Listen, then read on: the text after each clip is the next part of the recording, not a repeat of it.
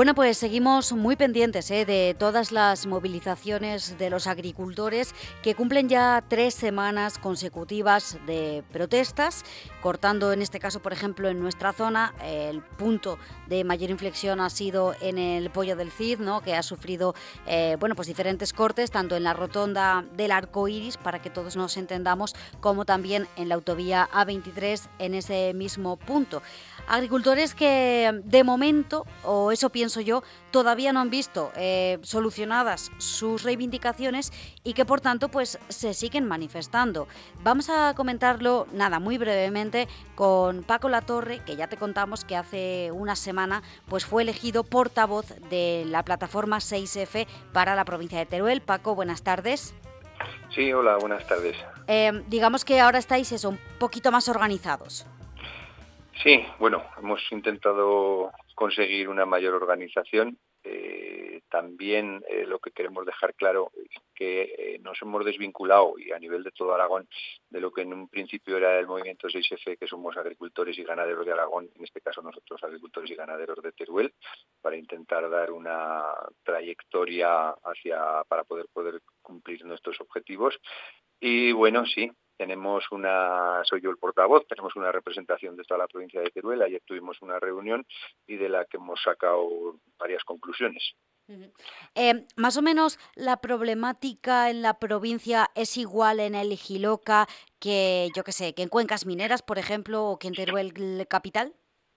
Eh, las problemáticas eh, prácticamente son las mismas. Existen ciertas particularidades dependiendo de la zona, pero eh, lo que nos afecta casi nos afecta a todos por igual, porque son tantas cosas las que nos afectan y en tantas direcciones porque no han no han dejado ni un sector, o sea, en, tanto en ganadería como en agricultura, en intensivo, en extensivo, en, frutales, en viñedos, en cereal, en en todo lo que en todos los sectores todas las medidas que están haciendo contra nosotros nos afectan a todos a unos u a otros nos afectan a todos mm.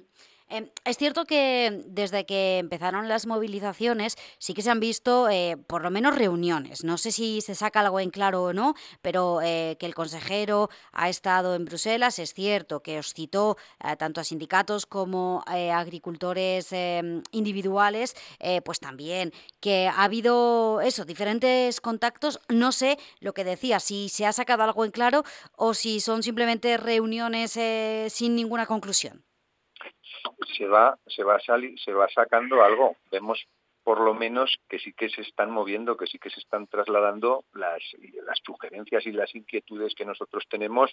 El consejero se ha puesto en marcha, viajó a Bruselas, vemos que el ministro también ha intentado sacar un, un plan o unas medidas para intentar contrarrestar lo vemos bien, pero nos parecen insuficientes, totalmente insuficientes. Además, muchas de ellas están condicionadas a lo que puedan decir en la Comunidad Económica Europea. Entonces vemos que sí que se van haciendo movimientos, pero que nosotros tenemos que seguir manifestándonos porque hasta ahora no hemos conseguido nada.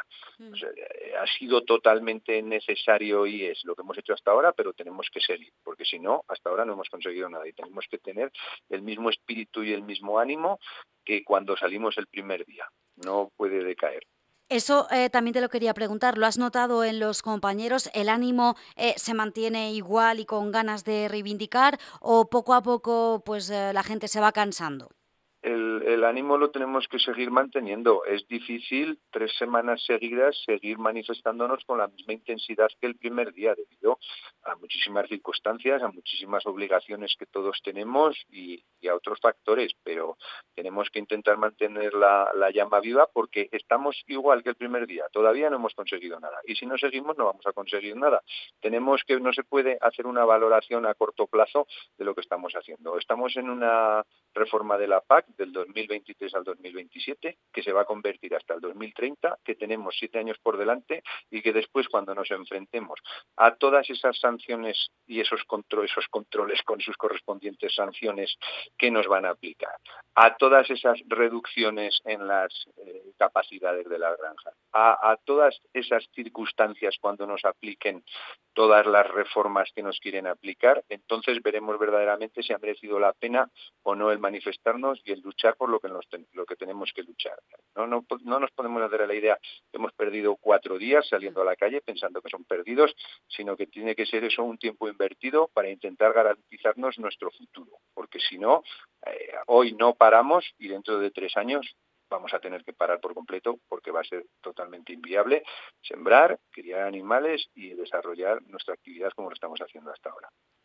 Em, en, ese, en ese sentido, eh, cuando hicisteis aquí la reunión en el recinto ferial, dijimos que, aparte de poneros de acuerdo eh, para ir saliendo por grupos ¿no? a manifestaros en el punto que correspondiera, también habíais planeado eh, ir un día que estaba por determinar a Teruel Capital. Y creo que de la reunión de ayer ya salió ese día, que es este viernes, ¿no? Sí, sí. El, día que nos vamos a manifestar en, en Teruel Capital va a ser este viernes. Lo que convocamos y solicitamos, da igual que sean agricultores que no sean agricultores, todo el mundo que esté solidarizado con nosotros puede acudir, es que el viernes a partir de las 9 de la mañana en las inmediaciones del óvalo de la Plaza San Juan, reunirnos allí cuanto, cuanto mayor número de personas posibles mejor, con el chaleco amarillo, la gente se nos pueden unir todos los que quieran y nosotros ya pues tenemos otro tipo de organización pues para darle forma a esa, a esa manifestación que vamos a hacer y la idea nuestra es leer un manifiesto a las 12 en la Plaza San Juan e intentaremos reunirnos con las autoridades competentes. Todavía está eso por determinar, pero esa es nuestra intención. Em, en ese manifiesto, eh, ¿qué decís? Más de lo mismo, ¿no? Porque eh, no hemos avanzado, ya lo hemos dicho por supuesto, explicar la situación que tenemos en la agricultura, en la ganadería, el, trabajo y lo que ha podido suponer el hecho de la agricultura y la ganadería a lo largo de la historia, fue uno de los mayores avances, el hecho de no tener que ser unos nómadas y, el beneficio que ha generado para toda la población en general. Sobre todo la, agricultura y la ganadería tan exigente que tenemos ahora nosotros, la forma de producir alimentos tan sana y con tantos requisitos y exigencias que se tienen para que sean totalmente saludables y ponerlo eso en conocimiento del ciudadano y que sepan que todo este tipo de medidas que se nos están imponiendo ahora por encima, lo único que contribuyen es a que se encarezcan los productos, la cesta de la compra y al final los perjudicados somos todos. Pues ahí queda hecha esa convocatoria eh, para todo el mundo que quiera a partir de las 9 de la mañana este viernes en el Paseo del Óvalo en Teruel. Ahí estarán los agricultores y por supuesto que nosotros contaremos aquí todo lo que pueda ocurrir. Eh, Paco Latorre, gracias y ánimo con esas reivindicaciones. Muy bien, muchas gracias por vuestro apoyo también.